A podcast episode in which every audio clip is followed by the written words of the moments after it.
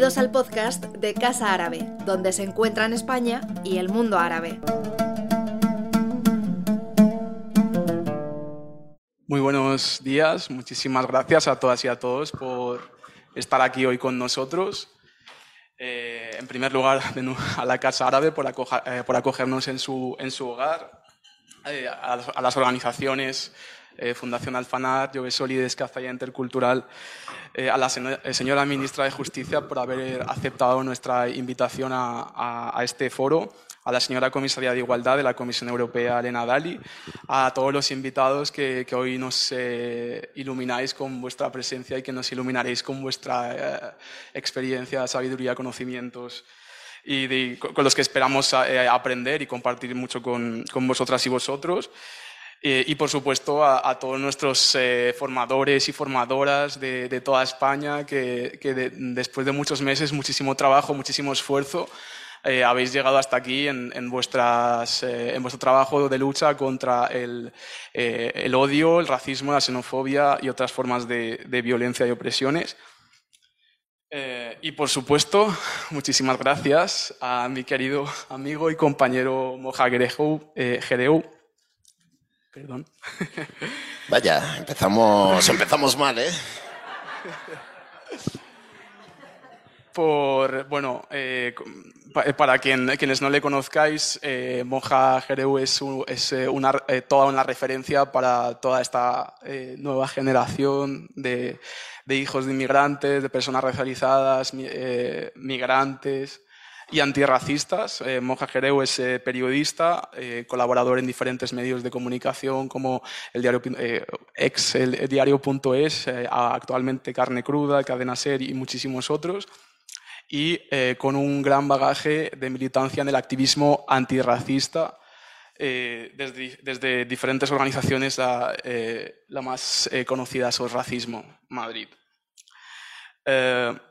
bueno, como decía, las personas, eh, en este caso víctimas de delitos de odio, migrantes, racializadas, hijas de migrantes, eh, en este caso, ¿no? por tratarse de la semana del Día Internacional de Lucha contra la Discriminación Racial y em, eh, por tratarse también del racismo y la xenofobia ¿no? como uno de los principales eh, motivos de, delitos de odio ¿no? y, de, discurso de odio. No podía ser otra manera que, inaugurásemos esta, eh, esta conversación sobre discriminación eh, racial. y precisamente mm, en este, en este contexto de auge de la xenofobia del racismo, paralelamente también eh, de un auge de, las respuestas, de las organizaciones, de los movimientos, de las iniciativas de lucha contra el racismo entre la que eh, nos enmarcamos nosotros, eh, racismo y otras formas de, violencia. quería empezar a, escuchar de, la mano de, nuestro amigo Moja Jereu cuál es tu Mm, tu, punto de vista, cuál es tu análisis, cuál es tu balance sobre la situación en la que estamos, qué es eh, lo que hemos conseguido y qué, eh, crees que todavía eh, queda, queda, aún por, por conseguir. Bueno, muchas gracias Ibra, te voy a perdonar la pronunciación del apellido, no pasa nada. Eh, muchas gracias a todas las personas que habéis venido, gracias eh, por la invitación, a todos los participantes y a, quienes han hecho posible que estemos hoy ahí. Los actos siempre con jóvenes, entre los que me incluyo, eh, son siempre muy provechosos y tienen ese componente ¿no? de mirada al futuro que es tan importante ¿no? para nuestros movimientos.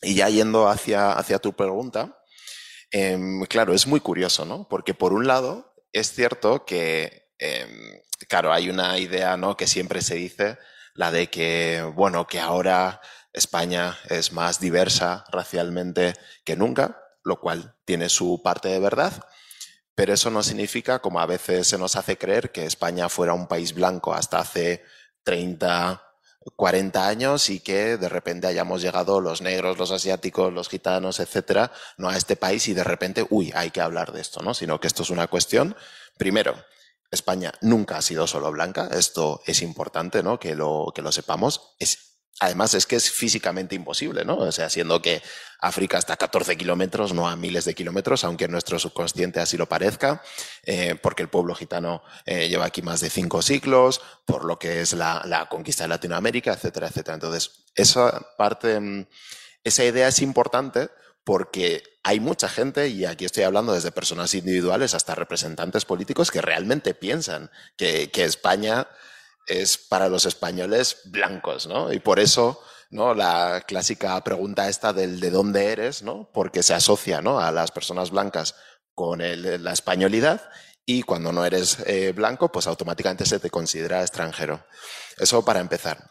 Segundo, yo creo que em, hay una cosa en la que sí hemos avanzado, ¿no? Como comentabas, cada vez estamos más despiertos en, lo que es el racismo. ¿no? Yo creo que eso es la base, reconocer la existencia del racismo. Sin eso no vamos a ningún lado. ¿no? A mí, de hecho, me ha, no, me ha sorprendido, ¿no? pero eh, me ha gustado ¿no? como esta última intervención de Elena Dali, ¿no? que hablaba del racismo estructural, de que es algo que está en toda nuestra sociedad. Y yo creo que ese es el punto de partida. ¿no? Por desgracia, todavía hay gente que son negacionistas ¿no? del, del, racismo, que consideran que, que, bueno, que es una cosa del pasado, que la siguen asociando a una cosa muy relacionada con eh, Adolf Hitler, la esclavitud en Estados Unidos, el apartheid en Sudáfrica. No, el racismo es una cuestión estructural que tenemos a nuestro alrededor en nuestras vidas cotidianas, ¿no? uniendo con esto de la cotidianidad. Entonces esto es importante, ¿no? salir de ese negacionismo del racismo y reconocer la propia existencia del racismo. Y en ese trabajo del reconocimiento, claro, hay distintas responsabilidades, ¿no? Es interesante, ¿no? Que lo reconozcamos como personas individuales, pero sobre todo es interesante que desde las instituciones, mm, desde los poderes públicos, sean los primeros en reconocer la existencia del racismo y qué papel juegan, ¿no? A la hora de, eh, transmitir ese racismo, ¿no? Entonces eso lo tenemos por, ese lado. Em, claro, como sociedad, sin lugar a dudas, cada vez conocemos más. Se están haciendo más libros, en las redes sociales cada vez hay más gente, ¿no? Con perfiles influencers que, que hablan de este asunto, cada vez eh, hay más debates. El, el, hace dos años, ¿no? Tras el asesinato de George Floyd, pues fue un boom, ¿no? Aquí en España nunca jamás se ha hablado tanto sobre el racismo en España, hasta que no ha ocurrido una desgracia en Estados Unidos, que eso también es un tema.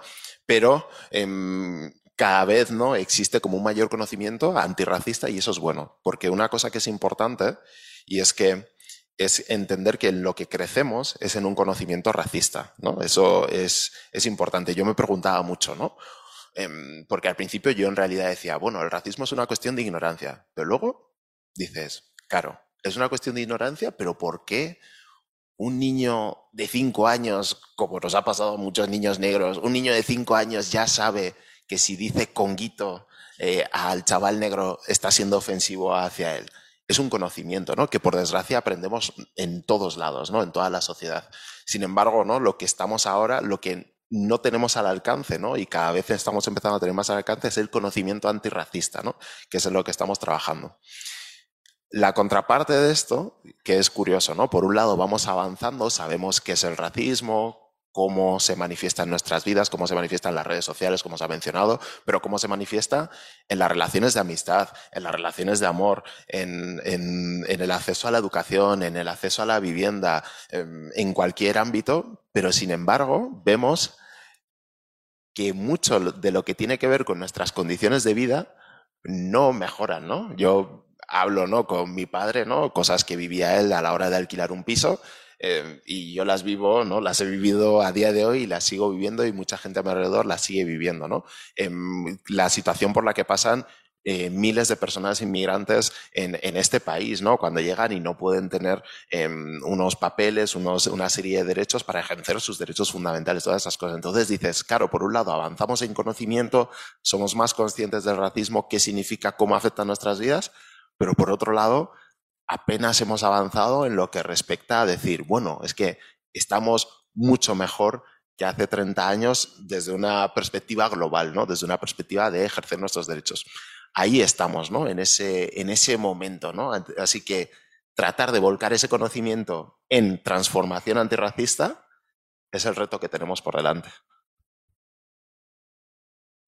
Eh, monja, periodista, periodismo, medios de comunicación, racismo, discriminación, eh, grandes temas, ¿no? Grandes temas. Grandes temas. ¿Qué papel crees que juegan los medios de comunicación en la propagación de los discursos de odio, la alimentación de estereotipos?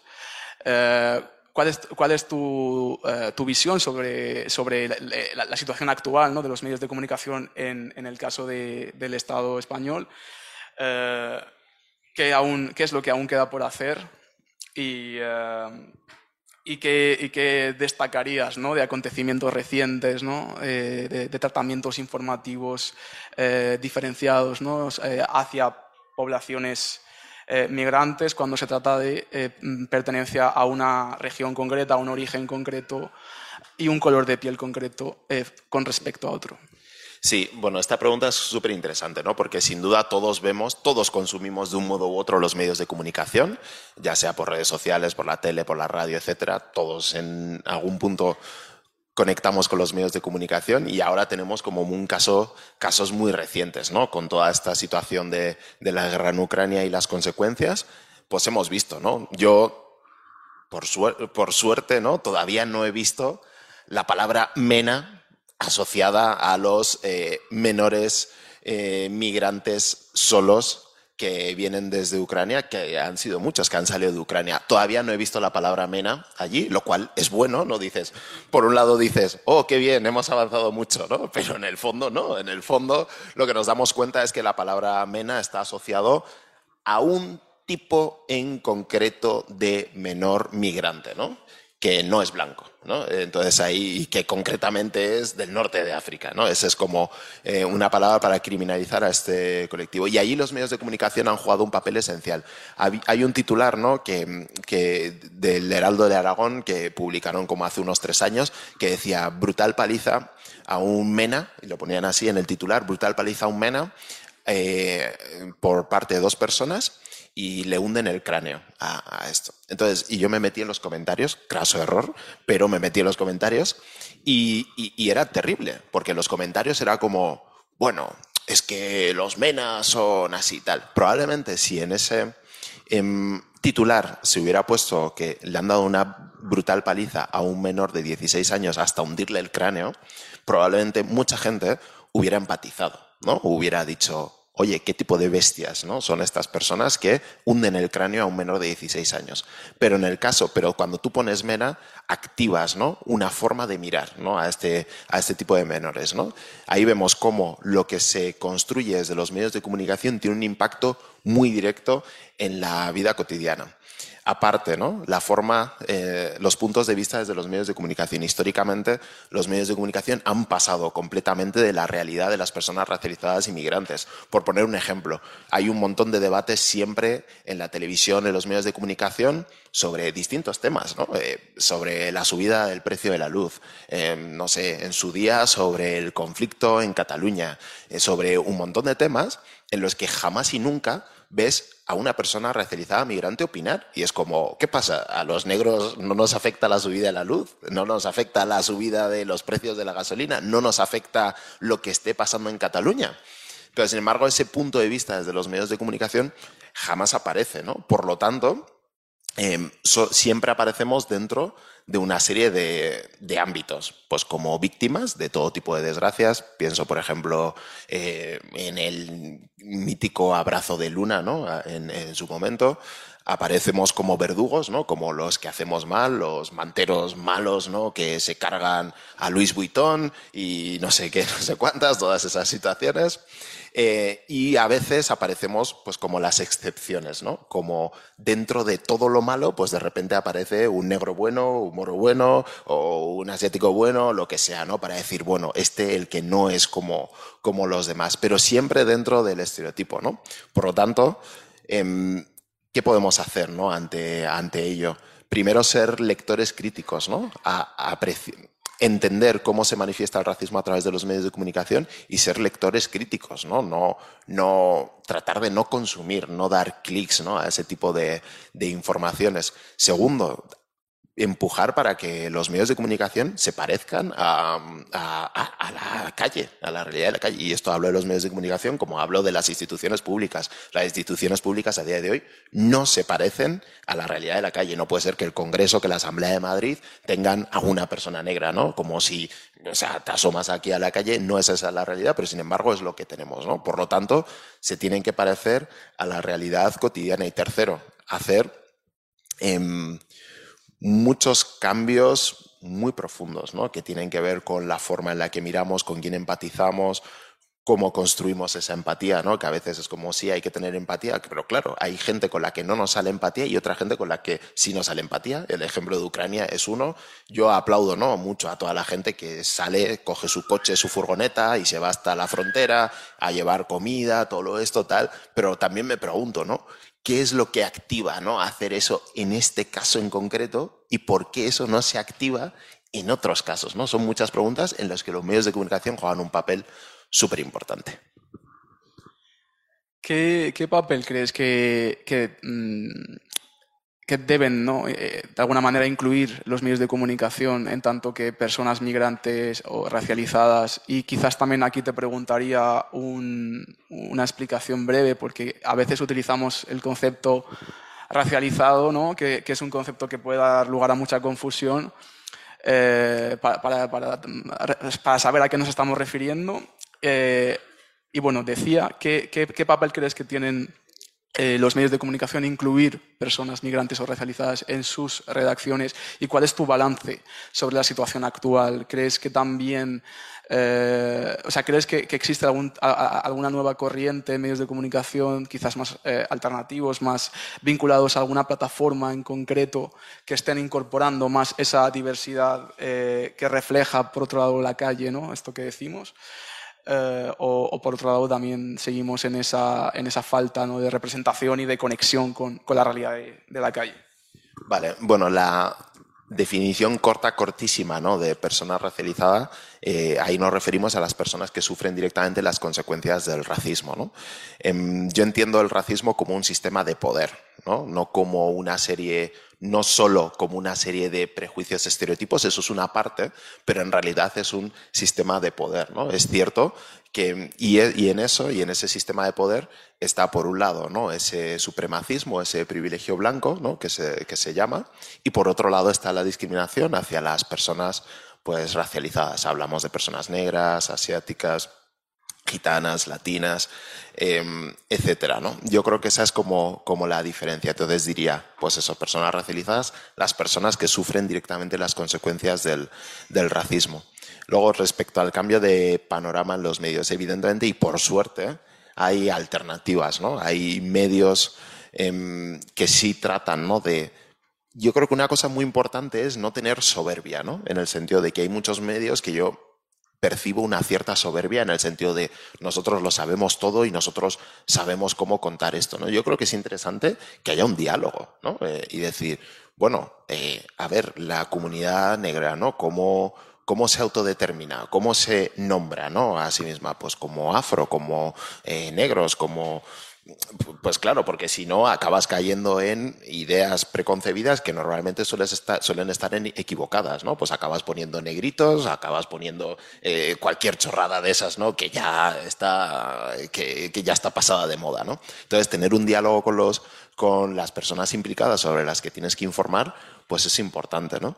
Entonces, eso, ¿no? Como todos esos medios alternativos, yo, por ejemplo, he estado muchos años en el diario.es y, sí que percibía eso allí, ¿no? ¿no? Porque yo estuviera allí, sino porque, en cierto modo, sí que había una preocupación por tratar de, tener una sensibilidad a la hora de contar la información desde un lugar, ¿no? Desde un punto concreto que, por lo menos, que como mínimo no sea ofensivo, ¿no? Eso es como, como por lo menos el mínimo básico. A partir de ahí, yo doy una charla ¿no? habitualmente sobre racismo y medios de comunicación y pues, relacionando con esto de la soberbia. En los últimos, creo que la llevo dando como cuatro años o cinco, solo la he dado, en estos cuatro o cinco años, solo la he dado en dos redacciones de medios de comunicación.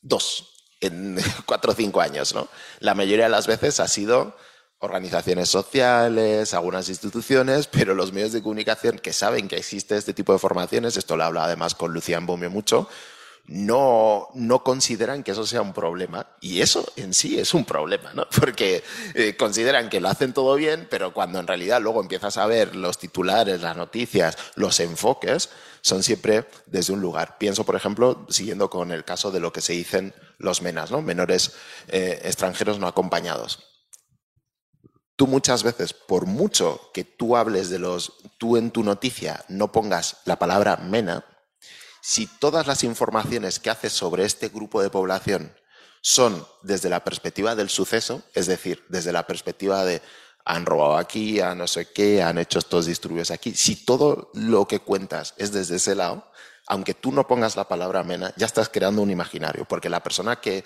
consume esa información, lo único que sabe de este grupo es que, hacen cosas de criminales, ¿no?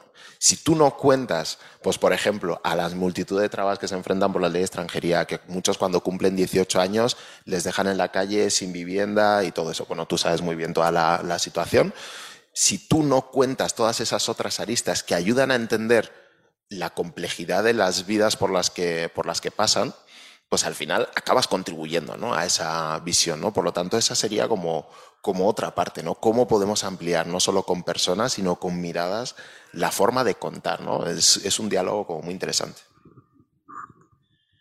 Eh, en, el, marco de este proyecto eh, hemos realizado eh, una serie de campañas de comunicación a través de redes sociales y otras plataformas sobre lucha contra el odio, entre, entre lo que se ha lo que se ha encontrado como un tema muy, eh, muy reiterado efectivamente ha sido el racismo la discriminación, aunque ha habido otras, eh, otras campañas que han trabajado otras, otras cuestiones.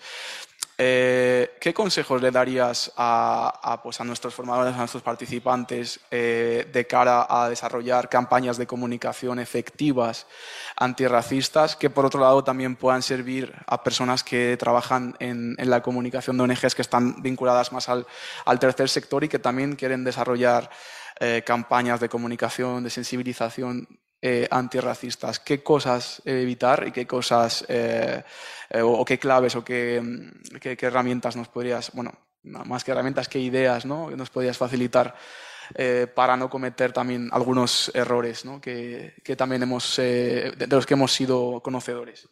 Vale, sí, claro. Por un lado yo creo que está la parte de qué errores no cometer y por otro lado qué es lo que podemos hacer. ¿no? Es cierto que pues hemos tenido un problema, lo seguimos teniendo eh, respecto a la comunicación desde el tercer sector sobre la población racializada, sobre la población africana, eh, asiática, etcétera, ¿no? Ya sabemos, todos podemos tener en mente, ¿no? Campañas de ONGs y así, que bueno, que como mínimo son problemáticas, ¿no? Eso, eso por un lado, ¿no? Por la forma en la que se muestra, no se protege la privacidad de los menores, por la forma en la que se sigue, ¿no? Reforzando un estereotipo de personas negras, pobres, eh, que no tienen capacidad para cambiar su situación si no viene una persona blanca a salvarlas, etcétera, etcétera. ¿no? Eso, por un lado, en el capítulo de, errores. ¿no?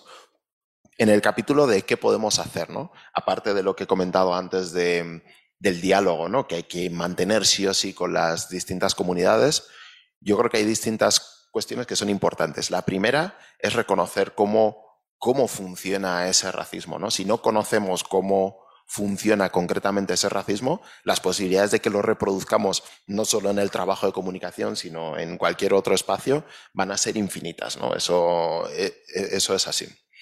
Por otro lado, respecto a las redes sociales, ¿no? que me parece como ahora el punto que tenemos, hace como que una semana o menos, no, el lunes creo, salía una campaña ¿no? del Ayuntamiento de Barcelona ¿no? Que, decía, bueno, vamos a darle la vuelta al racismo. Creo que era una campaña em, ingeniosa, pero al mismo tiempo le faltaban cosas. ¿no? Una de las cosas que le faltaba era que si tú haces una campaña contra el racismo en la que no denuncias algo de ese racismo en la que simplemente te quedas como en decir, bueno, mira qué, qué guay soy, ¿no? Eh, eh, señalando esto, pero tú no llevas, por ejemplo, una demanda, por ejemplo. Ahora mismo se está pidiendo la regularización de más de medio millón de personas migrantes que viven aquí y que son eh, no solo ucranianos, sino mucho más allá, ¿no?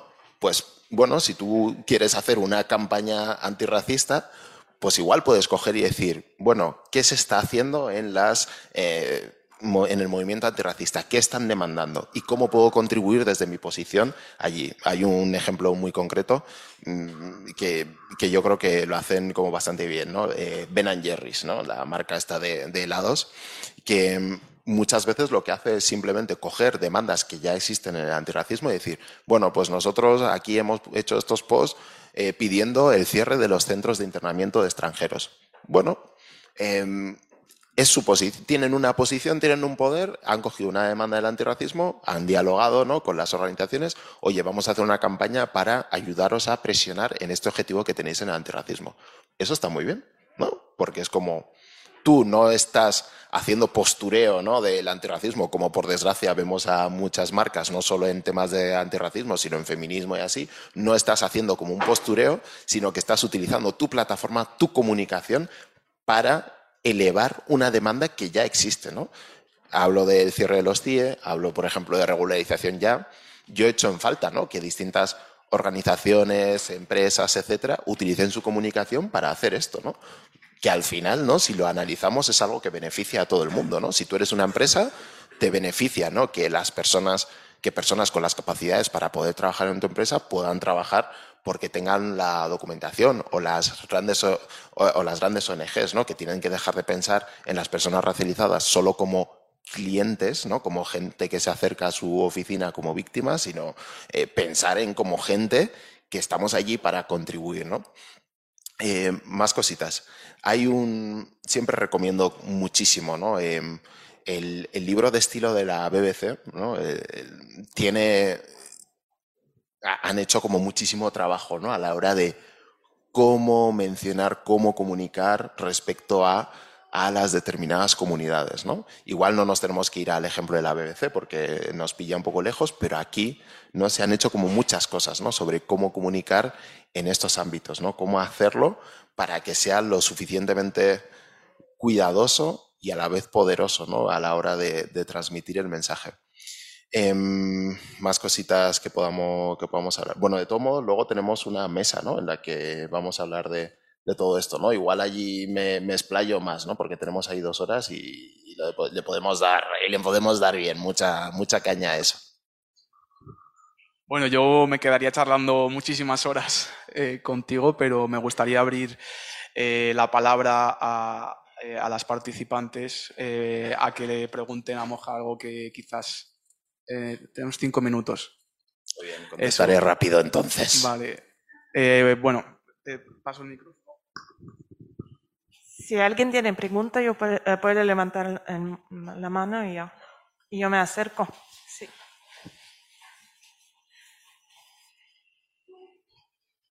Pero no, no baja la mano. Hola, buena. Eh, yo me llamo Jawad, soy del grupo de antirrumores de Cartagena. Decir que he tenido la oportunidad de conocer a Moja ya hace tiempo, cuando presentó el libro de su libro. Ahí es verdad, en Cartagena, sí. Encantado de nuevo. No, yo solo quería preguntarte, ya te lo pregunté en su día, pero te lo quiero preguntar otra vez. Sobre las redes sociales, ¿qué opinas sobre el uso que se le puede dar cuando algún tema, cuando hay que pasa algo racista o algo así, muchas veces se utiliza para transmitir odio, la gente que, que piensa así.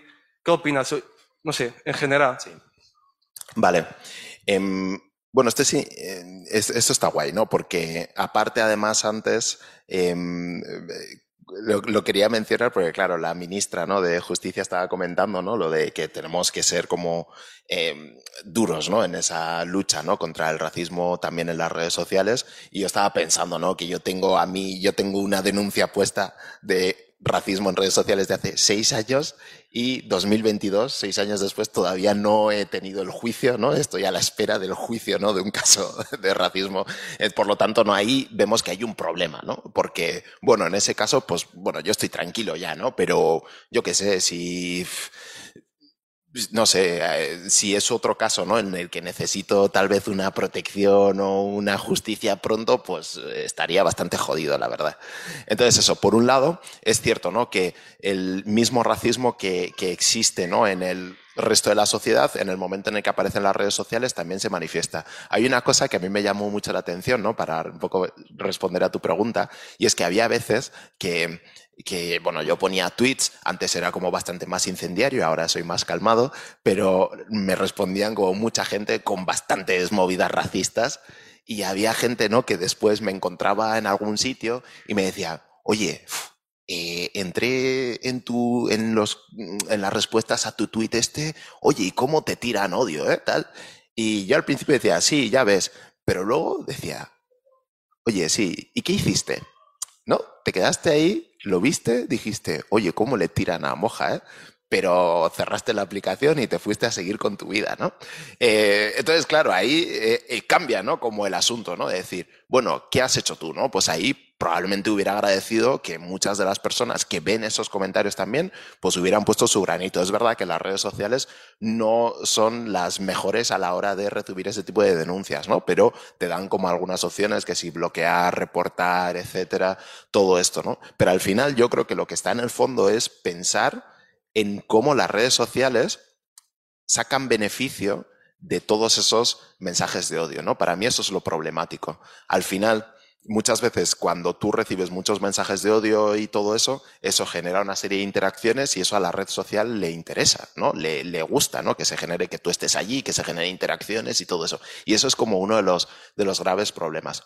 Por cerrar con una nota más positiva, yo es cierto que eh, las redes sociales han sido fundamentales en que en el movimiento antirracista en España haya prosperado ¿no? y, haya, y esté avanzando. Ha servido para conectar a muchas personas, muchas organizaciones, ha servido para compartir muchísimo conocimiento y hay muchísimas personas que conocí primero en las redes sociales y con las que después he podido trabajar y también ha permitido romper algunas barreras que teníamos las personas racializadas, ¿no? Probablemente si hubiéramos tenido que esperar a que muchos de nosotros eh, pudiéramos, no sé, publicar en un medio de comunicación o salir en la tele o lo que sea, no llegaríamos, porque hay una serie de filtros que son racistas. ¿no? Sin embargo, las redes sociales a veces nos han permitido, ¿no? al tener el poder de, bueno, te abres una cuenta y pones tus cosas y si la gente los considera interesante, te sigue y te comparte, pues ha permitido que se rompa allí, ¿no? Como una cadena que ha sido muy importante, ¿no? Para que el movimiento antirracista avance.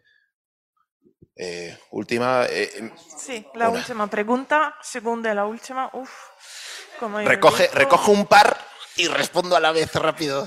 Vale, sí, como rápido, aquí rápido, rápido. Los dos podéis hacer dos preguntas. Buenas, yo soy Camilo, vengo de la Asociación de Acude desde Valencia y yo quería que quizás nos dieras un consejo para las personas que yo nos llamo agentes del bien.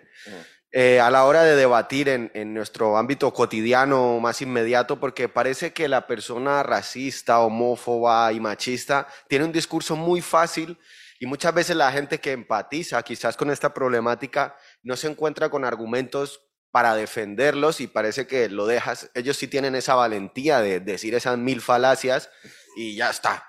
Y sin embargo, el que empatiza con los demás se queda como, no, hay que ser bueno. Todo. Entonces, ¿cómo nos podemos formar para dar argumentos de peso ante tremendas mentiras que al final se creen muchos, ¿no? Gracias. Muy buena pregunta esa. Eh, vale, Buen, buenos días. Eh, yo soy Sidik, soy de Burkina Faso y llevo 10 años aquí. Es muy interesante todo lo que, lo que has contado. Has hablado de, de ignorancia. Y para mí la causa es la desinformación, una de las causas, pero la mayor causa es la desinformación. Y no sé si has estado en África, eh, te quería preguntar si, si puedes hacernos un contraste de, lo, de las realidades en África con lo que aparecen aquí en los medios de comunicación.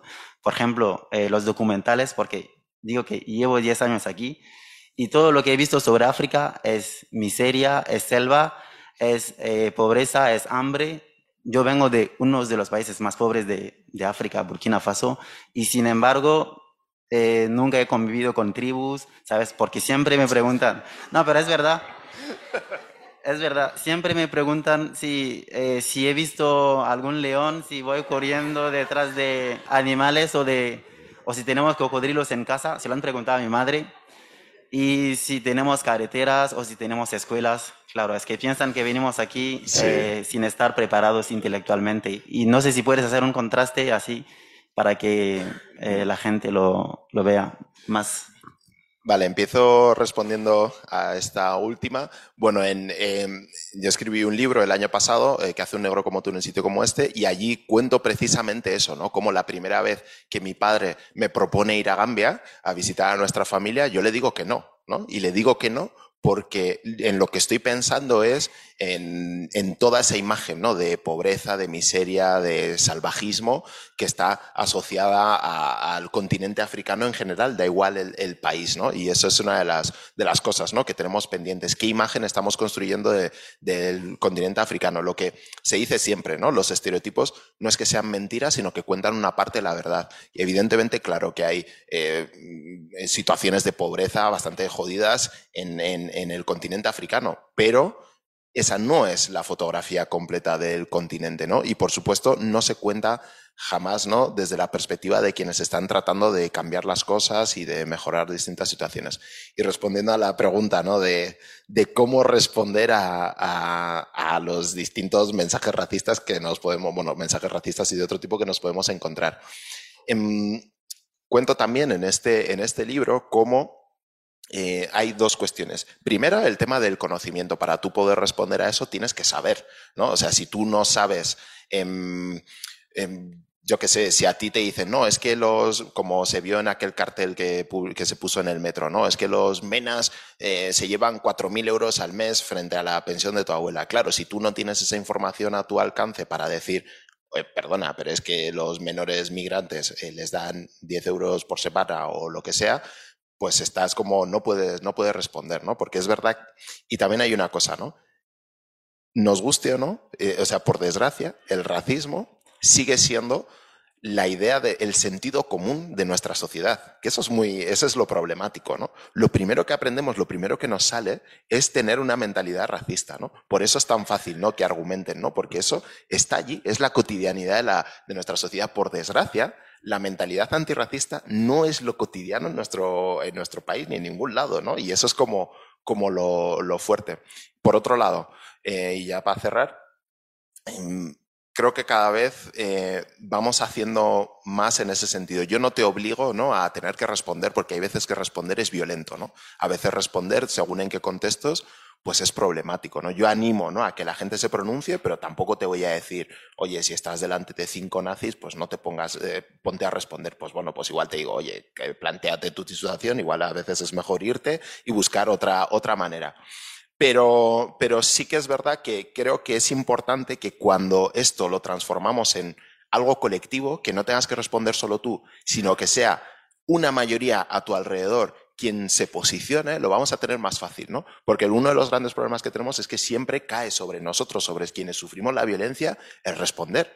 Y eso es terrible, ¿no? Si conseguimos que haya un entorno que se posicione a la vez, ¿no? Y que diga, oye, esto que acabas de decir es racista, oye, esta actitud, ese comportamiento es racista, y que pueda responder con tus argumentos, pero con los suyos y todo, hacer ese antirracismo de forma colectiva, estaremos más cerca. ¿Es jodido? Sí, pero yo creo que es el camino inevitable ¿no? para poder superar esto.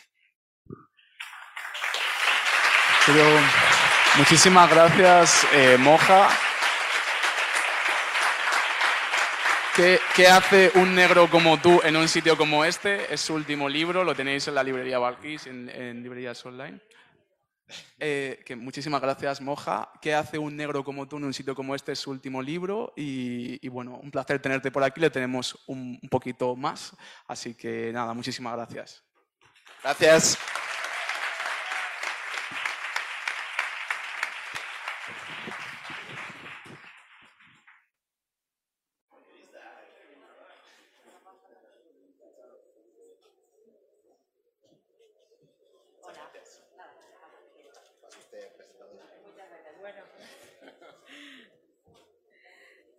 Bueno, muchas gracias, Ibrahim y Moja. Eh, vengo a dar una buena noticia. La buena noticia es que hay un descanso y que eh, Ibrahim está todavía ahí y Moja también, o sea que podéis continuar la conversación y abordarles eh, por ahí.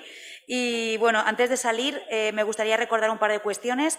El descanso termina a las 11.50, nos veremos de nuevo en esta misma sala. Y eh, hay muchas personas que todavía no os habéis acreditado cuando habéis llegado en las mesas de la entrada. Necesitamos que lo hagáis para poder organizar después las mesas de trabajo y saber quiénes estáis aquí.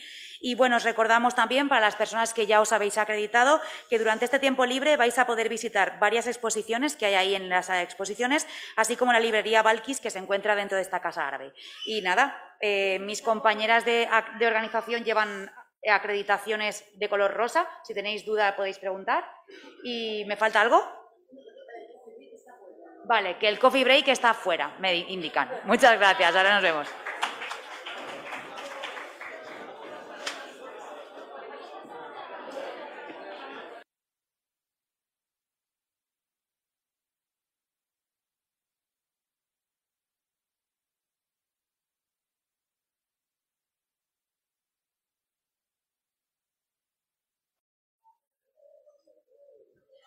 Hola a todas y a todos. Voy a empezar a hacer ruidito desde el micro para ir centrando otra vez el trabajo aquí. ¿Sí? ¿Se me oye bajito?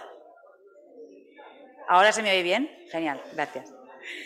Eh, hola de nuevo a todas y a todos.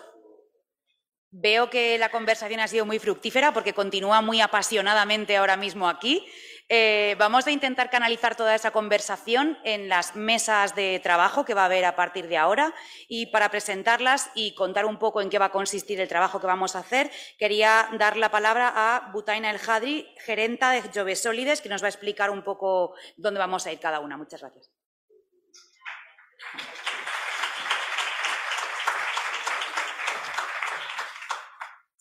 Buenos días a todos y a todas. Disculpad porque he cogido el COVID. Bueno, broma, es broma, ¿eh? Estoy un poco resfriada por el tiempo de, de Madrid. Pues nada, eh, ahora ya nos podemos, relajar, nos podemos relajar todos y todas. Dentro de nada, en diez minutos, si no me alargo mucho yo, eh, vamos a ir a pasar a las mesas de incidencia política, donde, como os comentaba a gran parte de ayer, que son fundamentales para poder luchar contra la lacra del de el odio y el racismo. Entonces, ¿por qué estamos aquí?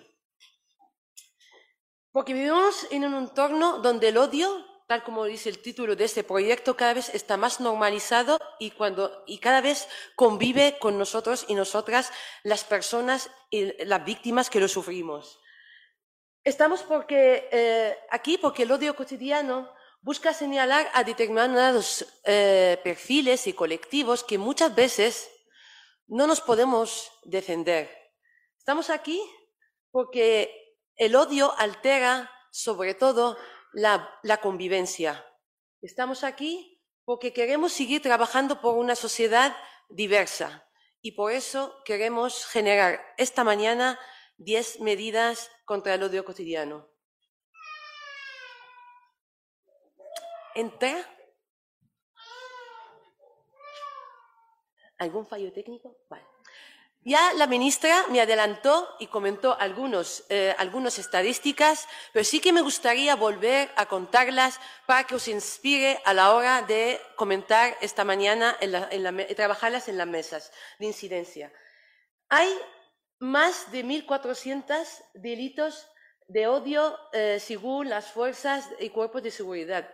El 34% de estas cifras, el 34% de esas denuncias son registrados eh, en contra de, son de motivación racista y xenófoba. Y el 19% es sobre, eh, sobre rechazo de la orientación sexual e identidad de género, mientras el 23,3% el odio es por ideología.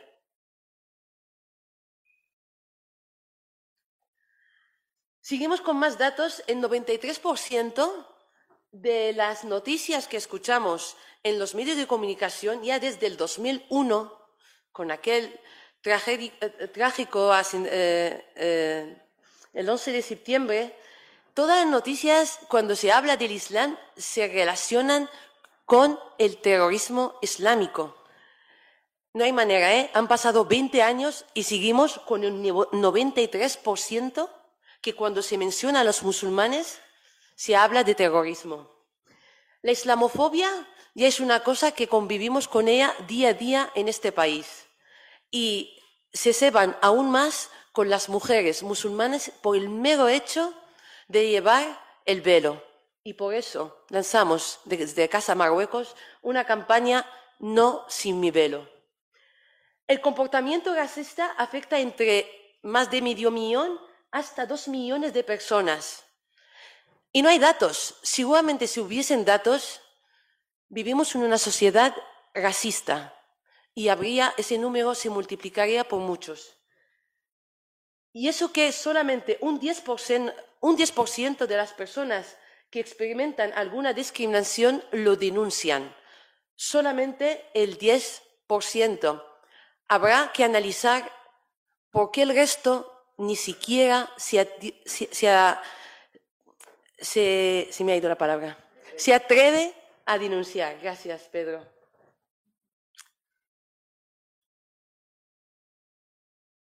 Voy más rápida que la diapositiva. Vale, un tema, un tema muy importante, la, eh, la, violencia estética, o lo que viene a ver, en gran parte también, la gordofobia. Ese es un tema que, por desgracia, no se comenta, no se habla. Las personas gordas lo vivimos en silencio. La gordofobia no se entiende ni por parte de la familia, ni por parte del instituto, tus compañeros del instituto, ni por parte del trabajo, ni por ningún sitio. Hasta el médico que te atiende en un hospital te trata mal por ser gorda. Igual, si no hubiese perdido peso, ¿veis la foto como estaba hace unos dos o tres años? Igual no estuviese ni siquiera aquí, encima de ese escenario. Ahora me atrevo a hablar de ese tema, gordofobia. Y me gustaría que cada persona que seguramente tiene algún familiar, algún compañero de trabajo, que pensemos mucho, incluso con estas bromas y chistes que echamos, que muchas veces también las personas gordas, porque al final dices, eh, si no puedes vencer al enemigo, únete a él. Y muchas veces nos echamos nosotros mismos y mismas chistes sobre nosotros, pero no tienen ninguna gracia. Las redes sociales, como bien sabemos, y por eso ayer también os pedí que hay que estar en las redes sociales y como también antes el compañero Mohamed dijo, para luchar contra la lacra del racismo hay que contestar en las redes. No podemos contestar solamente en las víctimas. Si no, perdemos. Esa batalla se gana cuando cualquiera de persona de nosotras forma parte de esta lucha. Si somos solos, nos va a costar mucho.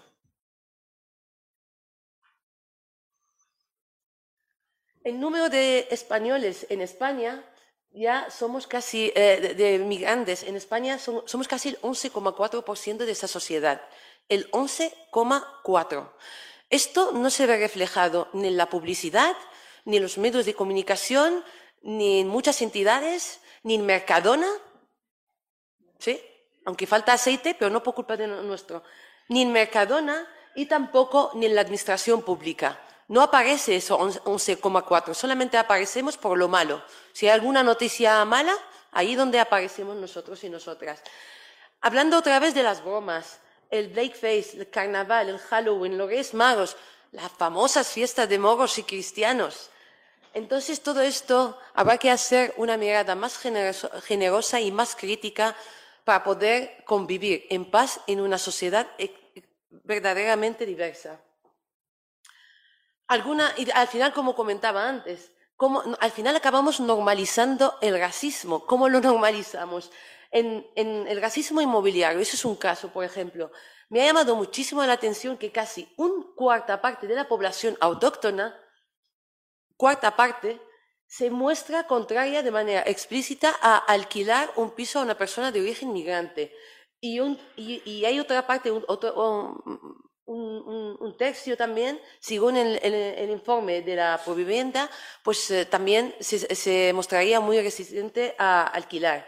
El racismo institucional, aquí ya es un largo etcétera. Porque ahí esa es la base, en parte. El racismo institucional, la normalización de las identificaciones por perfil étnico, las devoluciones en fronteras, la homologación del título, los centros eh, de, entrenamiento de extranjeros, sí es no. Somos el colectivo de los hashtags no cumplidos. Sí es no. Infrarrepresentación política del colectivo migrante. Aquí está con nosotros Luke, está Irene. Nos cuesta encontrar personas de origen migrante en la política española a nivel nacional, local, autonómico.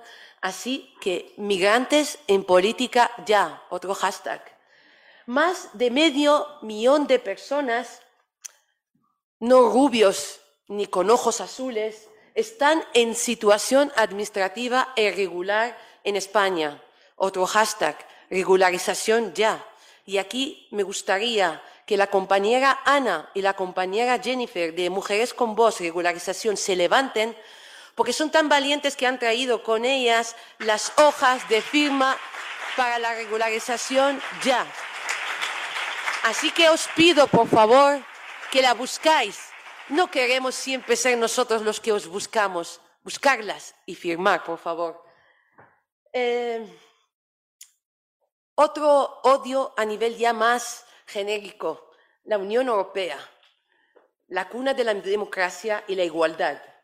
Los ciudadanos extranjeros que vivían y viven en Ucrania están teniendo dificultades para salir Hemos visto vídeos de cómo sacaban de los trenes a personas negras. En plena guerra, en pleno miedo, había también racismo. El, gran jefe de Facebook rompe sus reglas y permite incitar la violencia contra los rusos en sus redes sociales. También lo hemos visto en el deporte, en muchos aspectos. Ahora sí que valía la vida de la gente. Y aquí pongo un vídeo rápido, pero no se oye.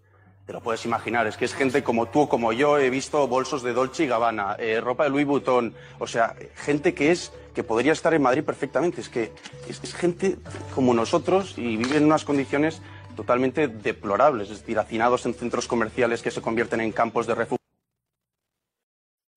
Bueno, lo hemos visto. Eh, y es y a mí me gusta que estas noticias, que ahora la diapositiva que viene después, por favor, que estos igualmente todos lo hemos leído estos días, pero no tiene que caer en olvido, hay que volver a leerlo, porque es triste, es tremendo, es muy peligroso.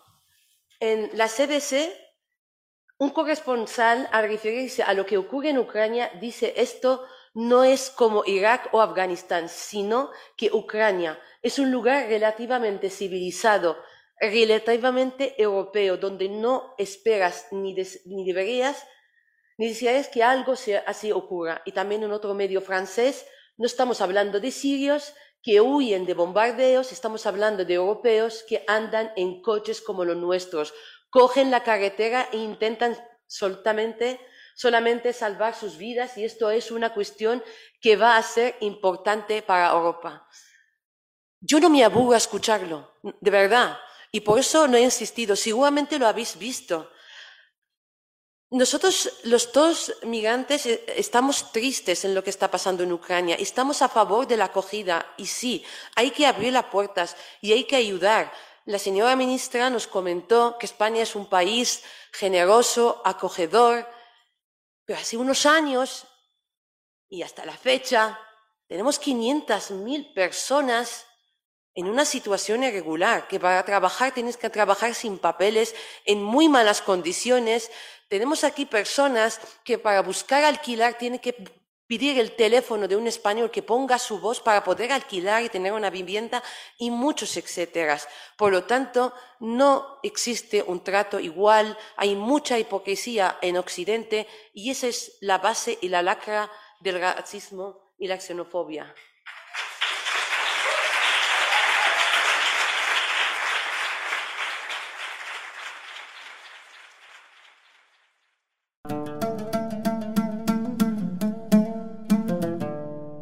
Gracias por escucharnos.